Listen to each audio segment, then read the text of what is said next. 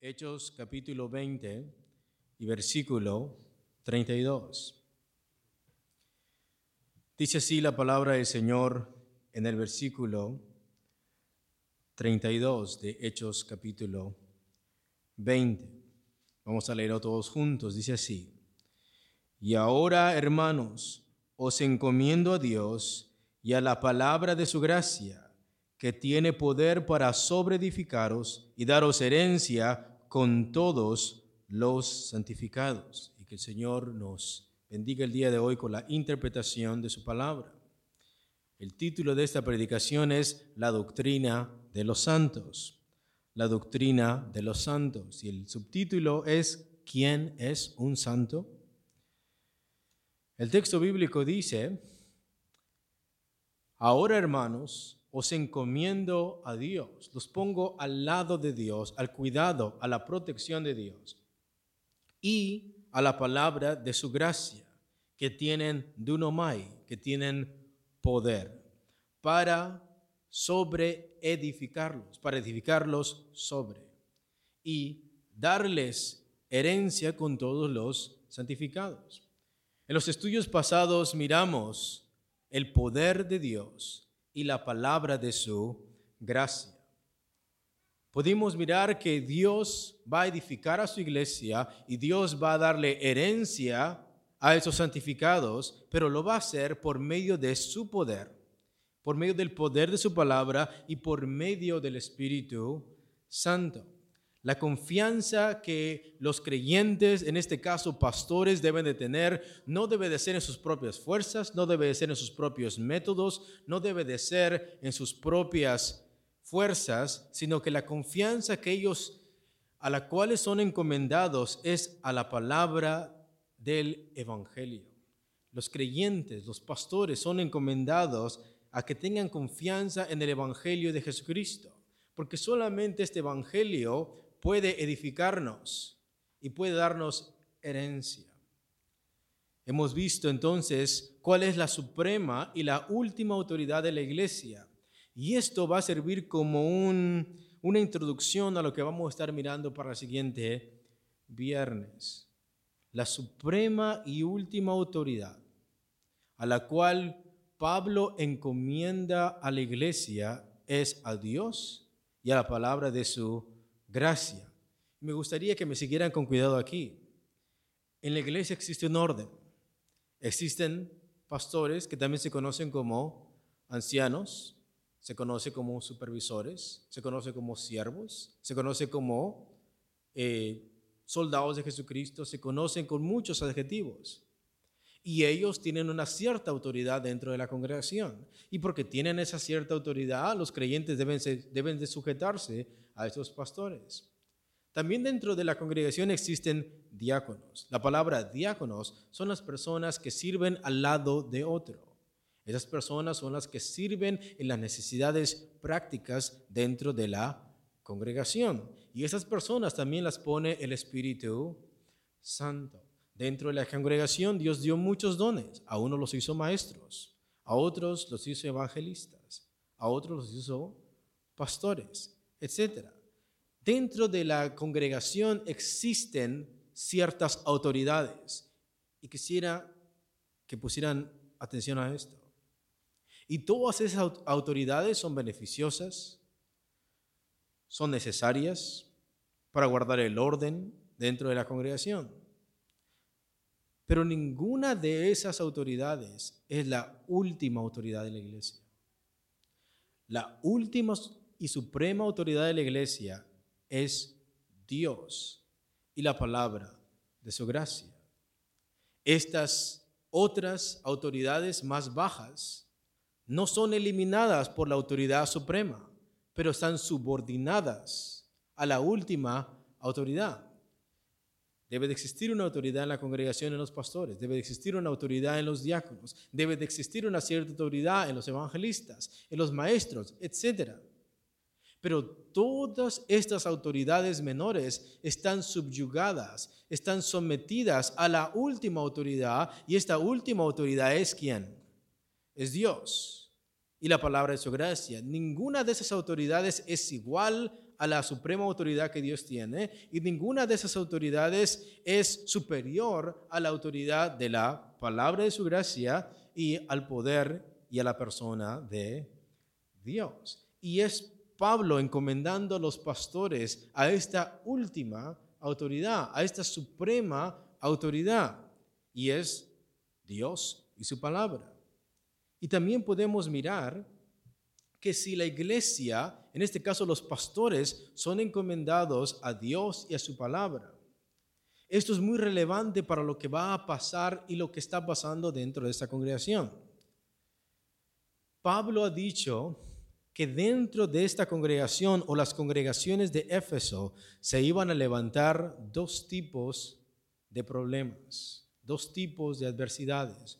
Una es que lobos rapaces entrarían dentro de la congregación y que de entre ellos mismos, dentro de los pastores y dentro del círculo cristiano donde ellos estén, dentro de las congregaciones, se iban a levantar hombres que hablaran cosas perversas. Esto es importante, porque quiere decir que puede ser que aún dentro de la iglesia de Éfeso, pastores posiblemente iban a caer en apostasía. Posiblemente algunos creyentes dentro de la congregación apostatarían de la fe. Pablo está profetizando que esto es una realidad que va a acontecer. Y sígueme con cuidado con esto. Pablo dice que los pastores a los cuales él les ha predicado por tres años, ellos tienen el potencial de convertirse en qué? En apóstatas. Ellos tienen el potencial de convertirse en monstruos. Y esto no es algo ajeno a esta congregación. Dentro de los pastores que estamos aquí, tenemos el potencial de apostatar.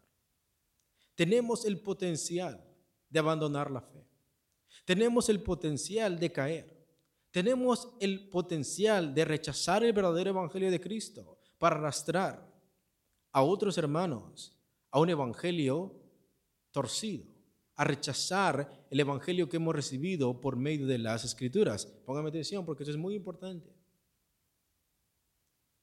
Dentro del círculo de los pastores existe esta posibilidad que aún dentro de nosotros, pastores no solamente van a caer en pecado, sino que van a apostatar por completo del Evangelio. Y la pregunta es, ¿dónde va a quedar tu fe? ¿Dónde va a quedar tu fe si esto acontece? Por eso son llamados los apóstoles. El apóstol Pablo llama a esos pastores a que tengan cuidado de ustedes mismos y del rebaño en el cual el Espíritu Santo los ha puesto por obispos. Pero aún, si un pastor apostata, un pastor al cual tú mirabas como un modelo que reflejaba a quién? A Cristo. Un pastor que tú mirabas que era una persona que conocía las escrituras, que era temeroso de Dios, que era servicial, que era una persona que estaba ahí al cuidado de la congregación todo el tiempo. De un de la nada, este pastor no solamente resbala, sino que abandona su fe. Totalmente. La pregunta es, ¿dónde va a quedar tu confianza? ¿Qué es lo que va a pasar con tu vida espiritual? Y esto es lo que Pablo está diciendo. Si ven entre ustedes que pastores se rebelan contra Cristo, si ven ustedes que pastores apostatan de la fe, yo los encomiendo. ¿A quién? A Dios. Aun si esto pasa, aun si el predicador que tú admiras más no solamente cae en pecado, sino que de, a la siguiente semana dice, estoy diciendo que renuncio a mi ministerio y que no deseo seguir a Cristo y voy a rechazar a Cristo. Aún esto, para los verdaderos cristianos, su fe y su confianza jamás deben de estar en una persona falible. Nunca debes de tener tu confianza, nunca debes de tener tu temor, nunca debes de tener tu esperanza en, la, en una persona falible, en una persona que puede fallar. Somos encomendados, ¿a quién hermanos?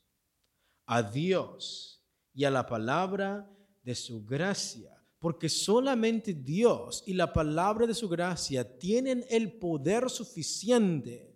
¿Para qué? Para edificarnos y para darnos herencia junto con los santificados. Esto significa entonces que así todos fallaran, Así dentro de la congregación todo el mundo apostatara y solamente quedara un solo pastor dentro de la congregación. Tú estás llamado a no desanimarte, sino a poner toda tu confianza en la única persona infalible que existe dentro de la congregación y es quién.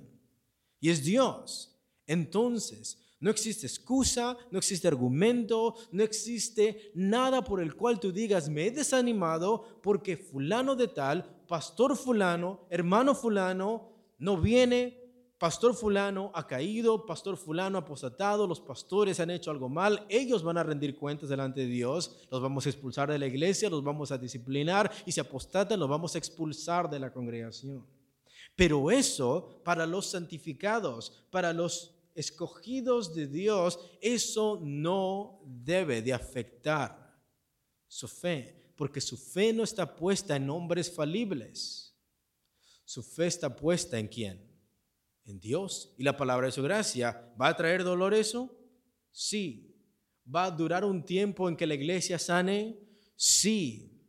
Pero al final de cuentas, los cristianos, los pastores, la congregación son encomendados a confiar y a la protección y al cuidado de Dios y su qué? y su palabra. Y cómo me gustaría enfatizar esto mucho, porque algún día que esto pase, y no estamos diciendo que va a pasar, pero Pablo nos dice que existe esa realidad, existe esa posibilidad, y aun si esto pasa, Pablo dice, os encomiendo a Dios y a la palabra de su gracia. Tú como creyente, como pastor, tú no tienes que desanimarte o tú no tienes que tener tu confianza en base a un hombre. Tú has comentado la protección de Dios. Aun si todos fallaran, todos tus pastores apostataran, eres encomendado a Dios y a su palabra. El hombre puede fallar porque él es falible, pero Dios y su palabra no, porque son infalibles. Esa es la última autoridad. Como también podemos mirar que cuando Dios dice, por medio del apóstol Pablo, os encomiendo a Dios y la palabra de su gracia, después dice que tiene poder para qué? Para edificarnos, para hacernos crecer espiritualmente, para fortalecernos en nuestra vida cristiana y darnos la herencia con todos los santificados. Esto significa que es una obra continua y poderosa que Dios va a hacer por medio de su palabra por medio de su Espíritu y por medio de su providencia. O sea, cada vez que nos reunimos, cada vez que nos congregamos, Dios está haciendo esta obra continua y poderosa en la vida de cada persona que escucha la palabra de su gracia. O sea, escúchalo, cada vez que nos reunimos y escuchamos la palabra de Dios, es Dios manifestando su poder en cada uno de nosotros. Es Dios manifestando de su gracia en la congregación. Y esto no solamente es de un tiempo, sino que es una obra continua que Dios hace en tu vida diaria, cada vez que te congregas, cada vez que tienes comunión con la congregación y escuchas la palabra de su gracia. El siguiente punto es, ¿quién es un santo? ¿Quién es un santo? Mira lo que dice el versículo 32. Vamos a leerlo todos juntos, por favor. Y ahora, hermanos, os encomiendo a Dios y a la palabra de su gracia, que tiene poder para sobreedificaros y daros herencia, todos juntos, con todos los santificados. Y la pregunta es, ¿quién es un santificado según la Biblia? ¿Quién es un santificado? Y otra vez, eso es muy importante al momento de entender, según la palabra de Dios, qué persona es una persona santificada. Y vamos a comenzar explicando lo que no es un santificado. Y no voy a gastar mucho tiempo porque no tenemos tanto tiempo. Primero, ¿qué es lo que no es un santificado? Un santificado no es una persona que nunca peca o perfecta moralmente en toda su manera de vivir. Cuando el texto bíblico dice que tiene poder para darnos herencia, junto con todos los santificados. Si tú te preguntas qué significa ser un santificado, no significa que es una persona que nunca peca o perfecta moralmente en toda su manera de vivir. Aunque un santo vive una vida moral y debería de vivir una vida moral en santidad. Sin embargo, esa no es la razón por la cual es llamado santificado. ¿Lo entendieron? Un santificado no es aquella persona que nunca peca.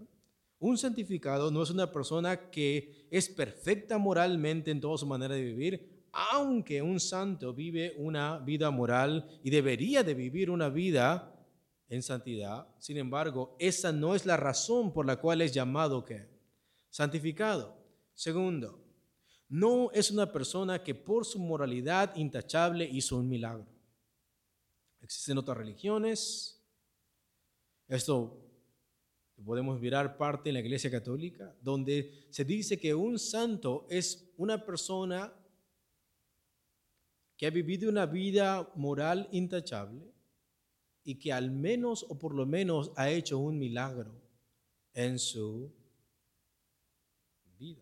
Un ejemplo es eh, la Madre Teresa de Calcuta, donde ella ha sido canonizada como una mujer santificada por su vida austera que tuvo, pero para canonizarla santa tenían que buscar si realmente ella había hecho un milagro. Y si tal persona vivió una vida en austeridad, una vida moral, y hizo un milagro, eso significa que esa persona ha sido una persona santa. Bueno, la Biblia nos dice que un santificado no es una persona que por su moralidad intachable hizo un milagro. Aunque una persona que es santificada puede orar por alguien y Dios puede obrar un milagro. Pero eso no es el criterio. Eso no es la razón por la cual es llamado santificado o santificado. Tercero, no es una persona que es declarada santa después de muerto en base a la vida moral que vivió. Un santo no es santo después de que muere. Eso no es el criterio por el cual la Biblia describe a una persona como santificado. O sea, tú puedes ser una persona santificada estando qué? Estando vivo. Cuarto, no es el icono o estatua que es colgada o colocada en un templo religioso. Mayormente en nuestra cultura hispana, mayormente en México, se considera a una persona, a un santo, a una imagen o un icono que es colgado o colocado en un templo. Y las personas le guardan una cierta reverencia. Si vas caminando por ese lugar, tienes que bajarte el sombrero. Si vas caminando en un lugar donde está la estatua de un santo, tienes que no decir malas palabras, tienes que conducirte de una manera siempre y cuando estés delante de la presencia de ese santo. Una vez que tú pasas de esto, tú puedes vivir tu vida como la has vivido. Entonces, todas estas cosas que hemos mencionado no significa santificado. Una persona que es santificado no es una persona que nunca peca, No es una persona que por su moralidad intachable hizo un milagro. No es una persona que es declarada santa después de que muere. No es el icono o estatua que es colgada o colocada en un templo religioso. Entonces la pregunta ahora que tenemos es, ¿qué es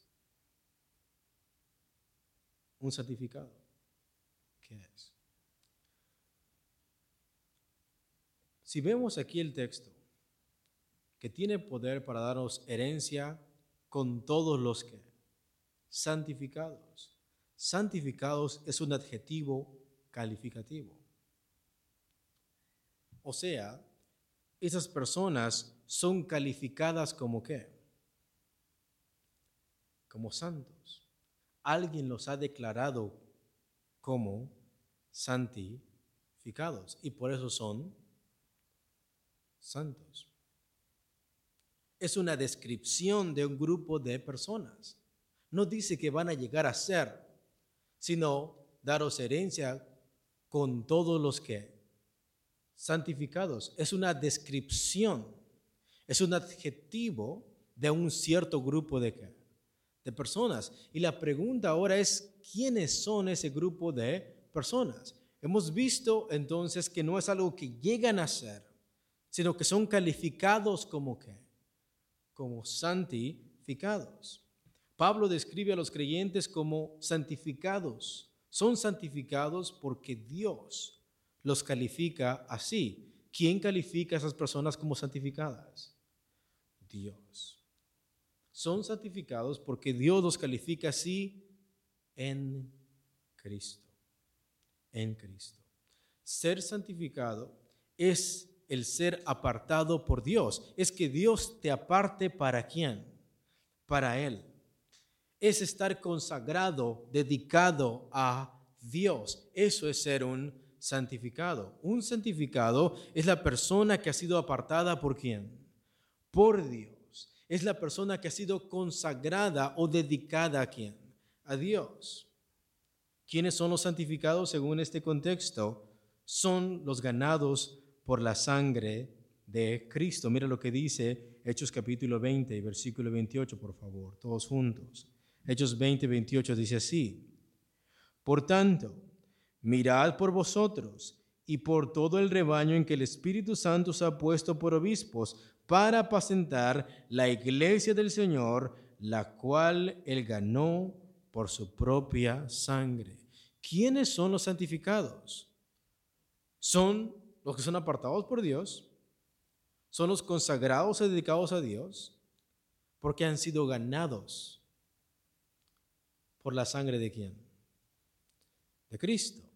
Este grupo de personas se llaman santificados porque han sido comprados, han sido ganados para el uso exclusivo de quién?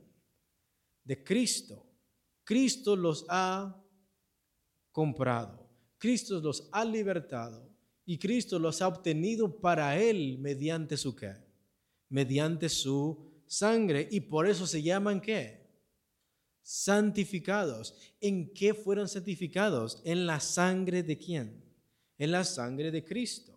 A esos santificados se les conoce como el rebaño de Dios. Mira lo que dice el versículo 28. Por tanto, mirad por vosotros y por todo el rebaño. Entonces, con todos los santificados, estos santificados son el rebaño de Dios. Y rebaño se refiere a un grupo de ovejas. En este caso, metafóricamente, pues se refiere al grupo de creyentes que ha sido comprado con la sangre de Cristo. Tercero, se conoce como la iglesia de Dios. Se conoce como los llamados por Dios, como la congregación del Señor, aquellos que Dios ha caleo, ha llamado de allá afuera y los ha traído para sí. Mira lo que dice el versículo 28. Por tanto, mirad por vosotros y por todo el rebaño en que el Espíritu Santo os ha puesto por obispos, todos juntos, para apacentar la iglesia del Señor. Ahora veamos el versículo 32. Y ahora, hermanos, os encomiendo a Dios y a la palabra de su gracia, que tiene poder para sobreedificaros y daros herencia con todos los santificados. Estos, estos santificados son el rebaño de Dios. Esos santificados son la iglesia del Señor. Y esos santificados son santificados porque han sido ganados por la sangre de Cristo. Entonces tú eres un santificado si has creído en quién? Cristo. Tú eres un santificado si has sido lavado por la sangre de Cristo. Tú eres un santificado si eres parte de la iglesia de Cristo. Tú eres un santificado si eres parte del rebaño de Cristo y sigues a Cristo. Son santificados por el llamamiento de Dios. Por eso se llaman eclesia. Por eso se llaman iglesia. La palabra ek es de algo de, eh, que se saca pues o se llama hacia afuera. Dios ha llamado a estas personas para Él, los ha congregado, los ha llamado para Él, los ha consagrado para Él. Son santificados por el llamamiento de Dios y no por algo que los creyentes hayan hecho. Y por eso es una descripción, por eso es un adjetivo. No es en base a lo que ellos hicieron, es en base a lo que Dios ha hecho. ¿Y qué es lo que Dios ha hecho? Dios los ha llamado.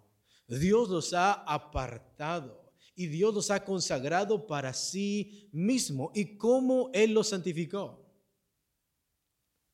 El cual ganó por su propia sangre. Entonces, tú no tienes que esperar hasta que te mueras para que alguien te califique como un santo. Tú no necesariamente tienes que hacer un milagro para llegar a ser calificado como santo. Tú no eres un santo porque alguien hace una escultura de ti y se, y, se pone dentro de un templo religioso. Tú eres una persona santificada porque Dios te queda. Dios te llamó. Tú eres un santificado porque Dios te ha apartado para sí. Tú eres un santificado porque Dios te ha consagrado para Él mismo. Tú eres un santificado porque fuiste lavado, comprado y ganado por la sangre de quién? De Cristo.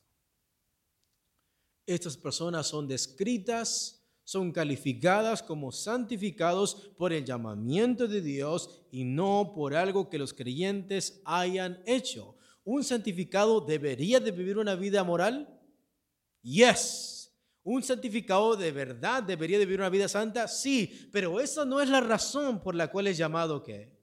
Santificado. Es llamado santificado porque Dios le llamó, porque Dios le apartó, porque Dios le lavó. Dios los está calificando así. Dios los describe así. El que los califica como santificados no son tus obras, no son tus méritos, no es tu inteligencia, no es lo que tú haces, es quién? Es Dios. ¿Y cómo Dios te apartó? ¿Te apartó en quién? En Cristo. ¿Te lavó de tus pecados en quién? En Cristo. Entonces, si tú has creído en Cristo y has nacido de nuevo, ¿eres un qué? Si tú has creído en Cristo, si tú has sido regenerado por el Espíritu Santo, ¿tú eres un qué? ¿Porque todo el tiempo te portas bien? No. Porque ¿quién te llamó? Dios. ¿Quién te apartó? Dios. ¿Quién te consagró? ¿Y quién te lavó de tus pecados, hermano? Y por eso tú puedes decir, yo soy un qué? Un santo. ¿Y por qué soy un santo? No porque yo, sino por la sangre de quién? De Cristo.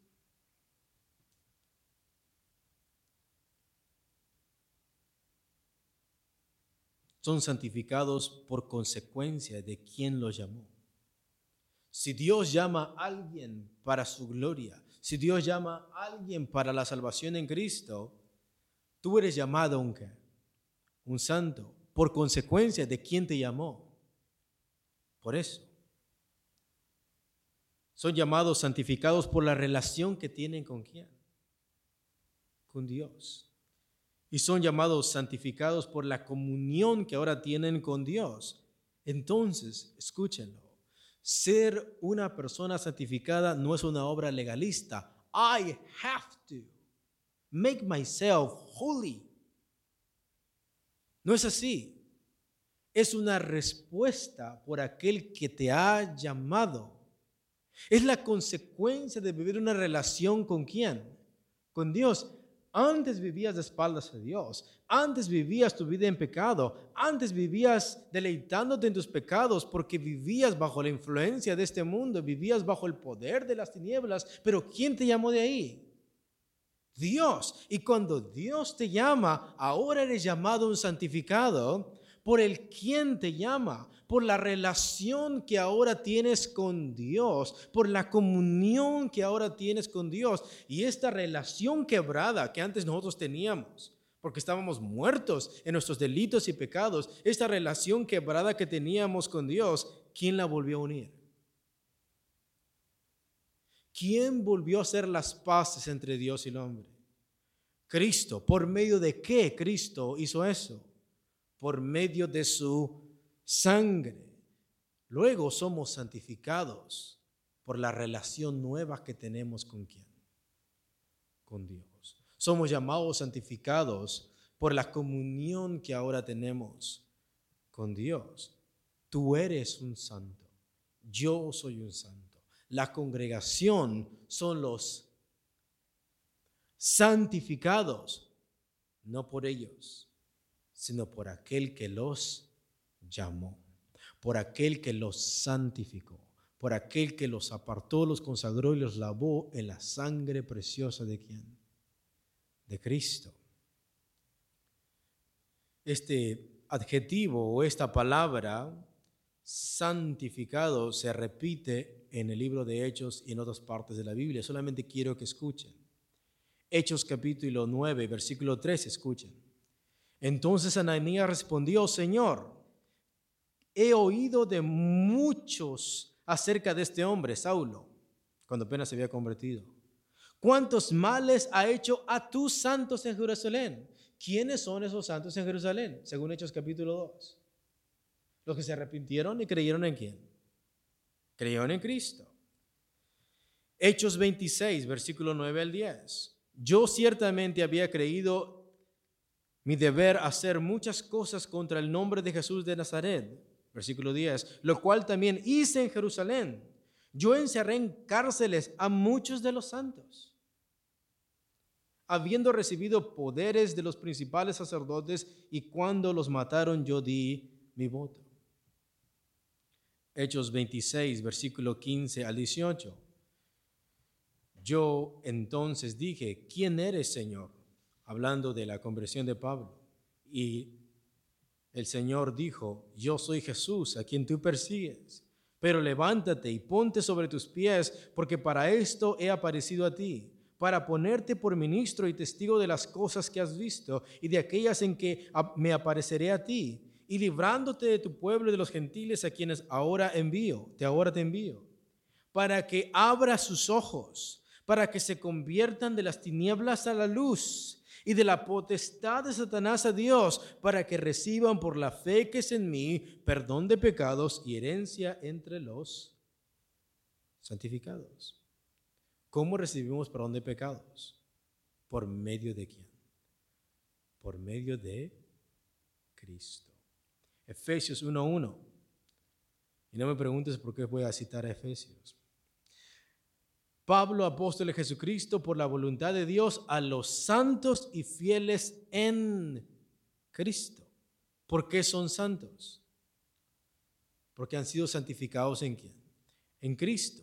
Primera de Corintios capítulo 6 versículo 11. Una carta que escribió en alrededor de ese mismo año o de esos mismos meses que Pablo está a punto de ir a Jerusalén, año 55. Y esto erais algunos, mas ya habéis sido lavados, ya habéis sido santificados, ya habéis sido justificados en el nombre del Señor Jesús y por el Espíritu de nuestro Dios. ¿Por qué somos santificados? En el nombre del Señor Jesús y por el Espíritu de nuestro Dios. Porque Cristo ha muerto en nuestro lugar y por la regeneración ¿De quién? Del Espíritu Santo. Si tú estás en Cristo, lo has confesado y Cristo ha perdonado tus pecados y has nacido de nuevo, tú eres una persona que santificada. Entonces, escuchen hermanos queridos, delante de Dios, por los méritos de Cristo, por el poder del Espíritu Santo y por el poder de Dios, tú delante de Dios, ¿qué eres? Díganlo. ¿Eres un santo por lo que tú has hecho? No. Delante de Dios estamos como si nunca hubiéramos pecado. ¿Y esto cómo lo recibiste? Por gracia. Y ahora, hermanos, os encomiendo a Dios y a la palabra de su gracia que tiene poder para edificaros y daros herencia con todos que, con todos los que Dios ha llamado con todos los que Dios ha apartado, con todos los que Dios ha consagrado y con todos aquellos que Dios ha lavado por medio de la sangre de Cristo y por medio de la regeneración del Espíritu Santo. Delante de Dios no le debemos nada a Él, porque Cristo lo ha pagado todo. Delante de Dios yo tengo la santidad de quién?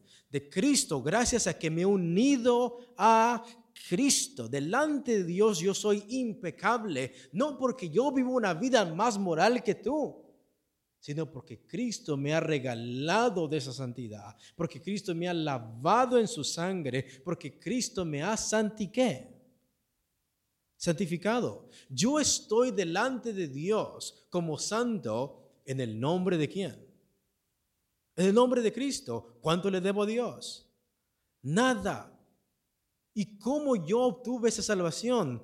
Por gracia, o sea, por nada. No hice nada realmente. Por eso se llama buenas nuevas. Son las buenas nuevas porque tú has pecado, hemos pecado contra Dios, nos hemos descarriado, la comunión que teníamos con Dios se ha quebrado a causa del pecado, éramos rebeldes, vivíamos bajo el poder de Satanás, bajo el poder de las tinieblas, pero Cristo vino y nos rescató.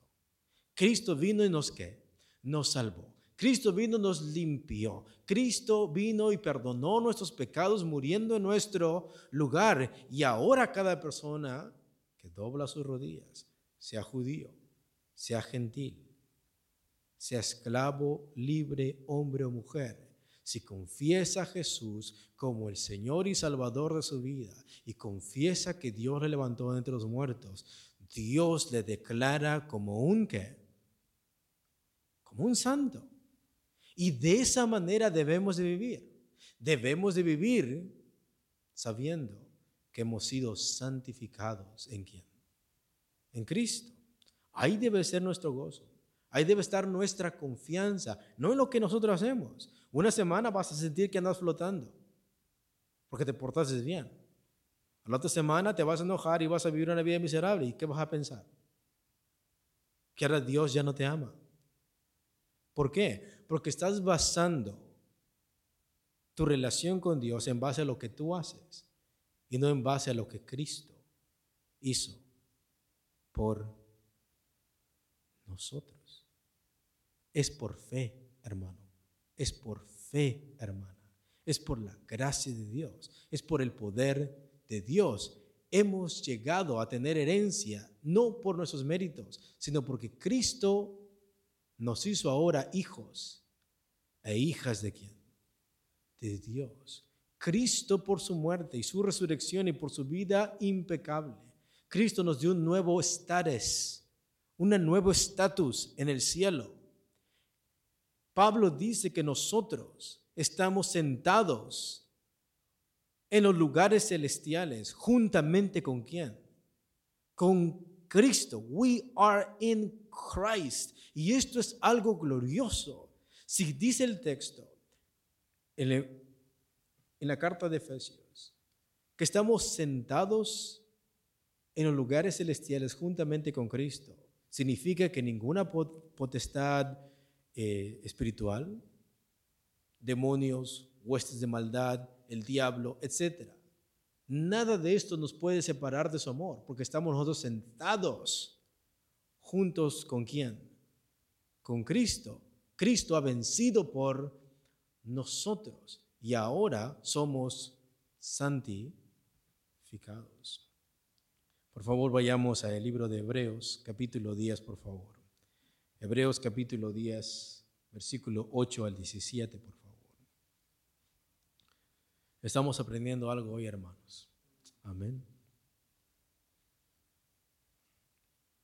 ¿Lo tenemos? Amén. Hebreos capítulo 10, versículo 8 al 17 dice así.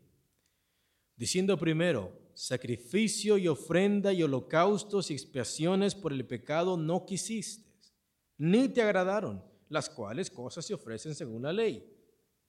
Y diciendo luego, he aquí que vengo, oh Dios, para hacer tu voluntad, quítalo primero para establecer lo último. En esa voluntad somos que santificados, todos juntos, mediante la ofrenda del cuerpo de Jesucristo hecha una vez para siempre. Somos santificados mediante el ofrecimiento del cuerpo de quién? De Cristo que le ofreció una vez y para siempre a dónde? En la cruz del Calvario. Cuando Cristo derramó de su sangre en la cruz del Calvario, él estaba redimiendo a su esposa. Él estaba dando la vida por su iglesia. Y eso es algo muy profundo, muy profundo. Vemos en el libro de Génesis, y no se lo digan a nadie, Vemos en el libro de Génesis que Dios forma al hombre a su imagen y a su semejanza. Y antes de que el hombre peque, le hace caer en un sueño profundo y de la costilla que le saca del hombre, ¿qué es lo que hace? Una mujer.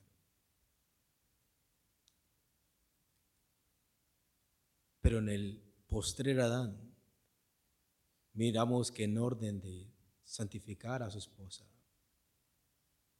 su costado tiene que ser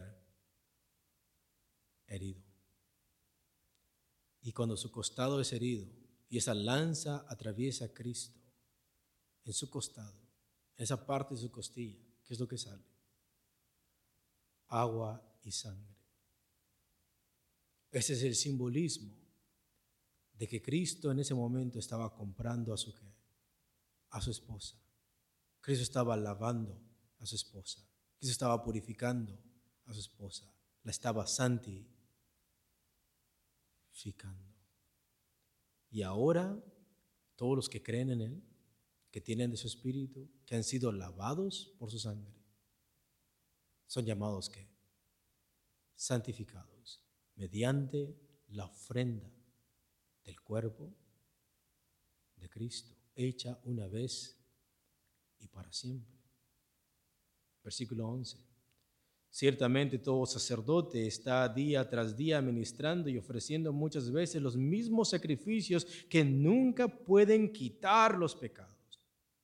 Pero Cristo, habiendo ofrecido una vez y para siempre un solo sacrificio por los pecados, se ha sentado a la diestra de Dios. ¿Por qué Cristo se sentó? ¿Ves que dentro del sacerdocio levítico no había una silla para que las personas se sentaran? ¿Por qué? Porque tales sacrificios nunca podían satisfacer la ira de Dios. Ninguno de los sacrificios podían perdonar los pecados de quién? de nadie, pero Cristo ofreció su sacrificio y se qué? Se sentó. ¿Qué significa esto? Que Cristo terminó su qué? Su obra con un solo qué? Sacrificio. Pero Cristo, habiendo ofrecido una vez para siempre un solo sacrificio por los pecados, se ha sentado a la diestra de Dios, de ahí en adelante esperando hasta que sus enemigos sean puestos por estrado de sus pies. Porque con una sola ofrenda hizo perfectos para siempre a los santificados. Y nos atestigua, nos da testimonio lo mismo el Espíritu Santo. El mismo Espíritu Santo se pone testigo y nos dice esto Este es el pacto que haré con ellos. ¿A qué pacto se refiere? The New Covenant, el nuevo pacto. Y por eso, cuando termina el libro de Malaquías, comienza el nuevo qué? Testamento. ¿Por qué se llama Nuevo Testamento? Porque es el nuevo pacto que Dios ha hecho ahora con su qué? Con su iglesia.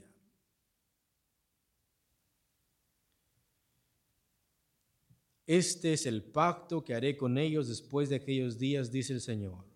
Pondré mis leyes en sus corazones y en sus mentes las escribiré y añade, y nunca más me acordaré de sus pecados y transgresiones. Por eso son llamados qué? Santificados. Dios ha borrado nuestros qué? Eres libre. Somos libres. ¿En quién? En Cristo Jesús. Y así es como debemos de vivir todo el tiempo. Los santificados son los que Dios apartó entonces para Él. Los que creen y están en quién? En Cristo. Y ahora, hermanos, os encomiendo a Dios y a la palabra de su gracia, que tiene poder para sobreedificaros y daros herencia con todos los santificados. Entonces, ser santificado es un estatus, es una posesión, es una posición que Cristo ha ganado por quién? Por nosotros, muriendo en nuestro lugar. Y estos santificados son llamados a ser ahora qué? Santos moralmente. Porque tú eres santificado en Cristo. Ahora eres llamado a vivir como? Santamente. Pero tú eres llamado a vivir haciendo buenas obras, viviendo en santidad, no como el requisito para que seas santo, sino porque ya has sido ¿qué? santificado, porque Cristo te ha comprado, porque Dios te ha apartado, ahora Dios quiere que vivas de acuerdo a su, a su voluntad.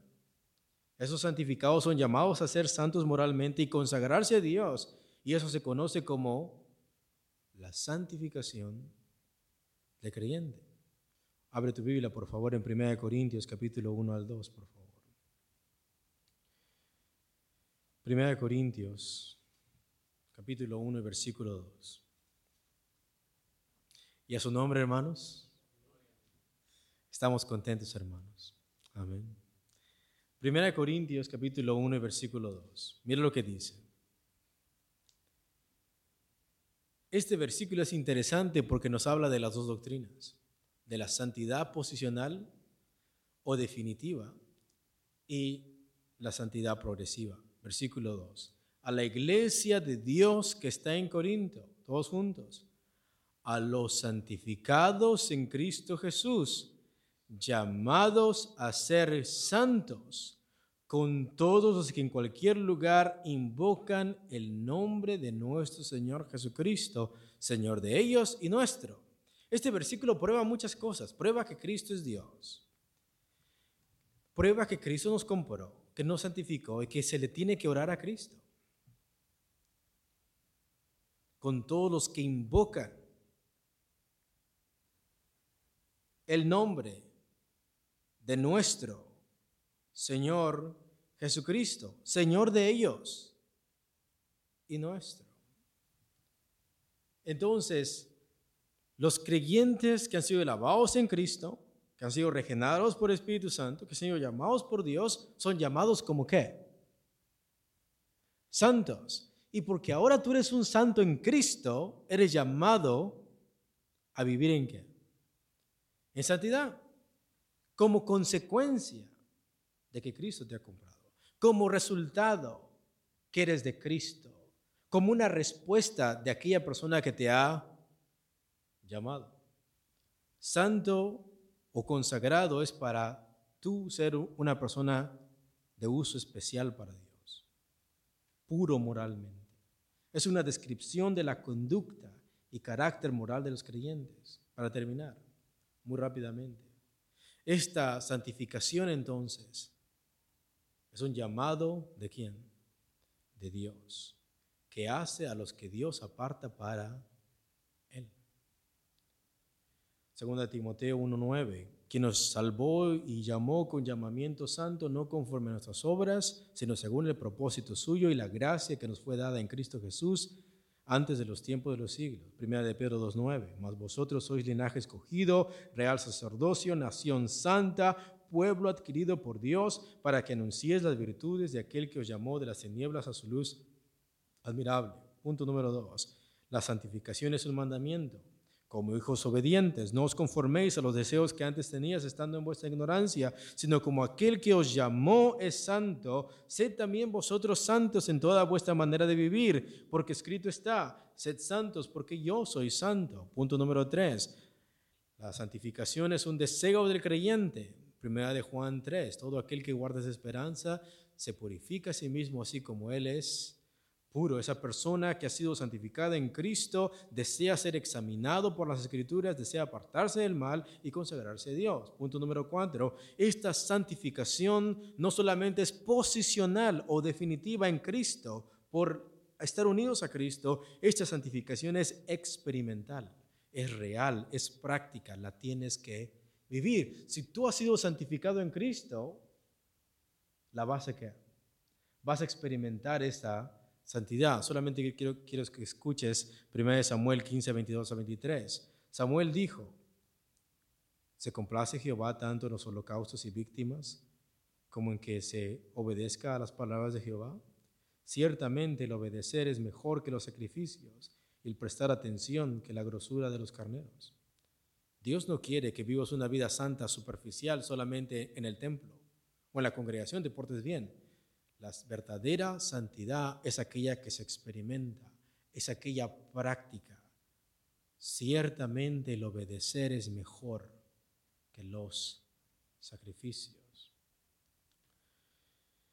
Marcos 12, 28 a 33. Acercándose uno de los escribas que los, que los había oído disputar y sabía que les había respondido bien, le preguntó cuál es el primer mandamiento de todos. Jesús le respondió, el, primero, el primer mandamiento de todos es Oye Israel, el Señor nuestro Dios, el Señor uno es, y amarás al Señor tu Dios con todo tu corazón y con toda tu alma y con toda tu mente y con todas tus fuerzas. Ese es el principal mandamiento y el segundo es semejante, amarás a tu prójimo como a ti mismo. No hay no hay otro mandamiento mayor que estos. Entonces el escriba le dijo, bien maestro, verdad has dicho que uno es Dios y no hay otro fuera de él. Y el amarle con todo el corazón, con todo el entendimiento, con toda el alma y con todas las fuerzas, y amar al prójimo como a uno mismo es más que todos los holocaustos y sacrificios. Pongan atención. Cuando eras esclavo del pecado, y estabas en pecado, tu mente había sido corrompida por qué? Por el pecado. Tus deseos habían sido corrompidos por qué? Por el pecado. Tu carne había sido corrompida por qué? Tu espíritu había muerto. Y estabas muerto en delitos y qué? Y pecado. Y por tanto, todas tus energías, todas tus fuerzas las dedicabas para hacer qué? El mal, pon atención. Y la verdadera santificación es experimental. En estas cinco cosas, la verdadera santidad, la verdadera santificación es por amor. Es una relación, una comunión que tienes con Dios. Y ahora esta mente que tienes, que ha sido regenerada, con esta mente vas a amar ahora aquí a Dios con tu alma que antes la entregabas al pecado, a tus deseos mundanos. Ahora con esa alma vas a amar con todas sus fuerzas a quién? A Dios. Con esas fuerzas con las que antes te deleitabas en tus pecados y gastaba sus energías en cosas pecaminosas, ahora lo va a hacer para servir a quién? A Dios. Ahora todo tu cuerpo, cuerpo ah, alma, mente, espíritu, carne, con todo eso, vas a amar a quién? Vas a amar a Dios. Esa santidad entonces proviene del amor, no del legalismo. Punto número 5. Esta santificación es dinámica es donde Dios pone de su poder en el creyente y el creyente invierte sus fuerzas en base al poder que Dios. Por tanto, amados míos, como siempre habéis obedecido, no como en mi presencia solamente, sino mucho más ahora en mi ausencia, ocupaos en vuestra salvación con temor y temblor, porque Dios es el que en vosotros puede decir querer como el hacer por su buena voluntad. ¿Por qué tenemos que ocuparnos de nuestra salvación con temor y temblor? porque es Dios trabajando en nosotros. Es Dios poniendo su poder en nosotros y en base a ese poder nosotros tenemos que trabajar en esa, en esa salvación, en nuestra santificación. Punto número 6 y terminamos. Esa santificación es litúrgica. ¿Ves qué es lo último? Esa santidad, esa santificación es litúrgica y se refiere a la reverencia con que tú te conduces en la casa de Dios. Mas Jehová está en su santo templo, calle delante de él toda la tierra. Habacuc 2, 18 al 20. ¿Y qué es lo que dice Pablo? Ahora, hermanos, os encomiendo a Dios y a la palabra de su gracia, que tiene poder para solidificaros y daros herencia con todos los santificados todos los santificados se refiere a todas las congregaciones. Efesios, Corinto, hasta el día de hoy. Se refiere a todas las congregaciones, no solamente a Efeso, sino a todas las congregaciones que invocan el nombre del Señor Jesús como Señor y Salvador, sean judíos o gentiles, de todas las etnias. Puedes tú ser de diferente etnia, pero si tú invocas el nombre del Señor Jesús, y ha sido santificado en Cristo, ahora se refiere con santificados, de todas las edades, de todas las generaciones. Solo el poder de Dios y la palabra de su gracia puede cuidar y proteger y edificar y dar herencia a todos los santos. ¿Quiénes son entonces los santos? Los ganados por la sangre de Cristo. Son el rebaño de Dios, la iglesia del Señor. Y cada persona que ha sido ganada por la sangre de Cristo es llamado un santo. Tú eres un santo. Y porque somos santificados, escuchen, tenemos que vivir como lo que somos. Tenemos que vivir como lo que somos. Porque nuestra santificación ha sido posicional en Cristo, en unión con Cristo y apartados por Dios. Es descriptiva, esa santificación es evidente. Esa santificación será progresiva y continua en toda nuestra vida. Y el texto dice, con todos los santificados. Dios va a dar herencia, Dios va a edificar a su iglesia, Dios lo va a hacer en la iglesia por medio de la predicación de la palabra, por el cuidado de los pastores, por el poder de su presencia, por la gracia de su palabra y por la providencia y su Espíritu Santo. Somos llamados a crecer juntos, somos llamados a ser edificados juntos, somos llamados a tener comunión juntos porque somos la iglesia del Señor. Somos los santos en Cristo Jesús. Dios les bendiga, hermanos. Dejo.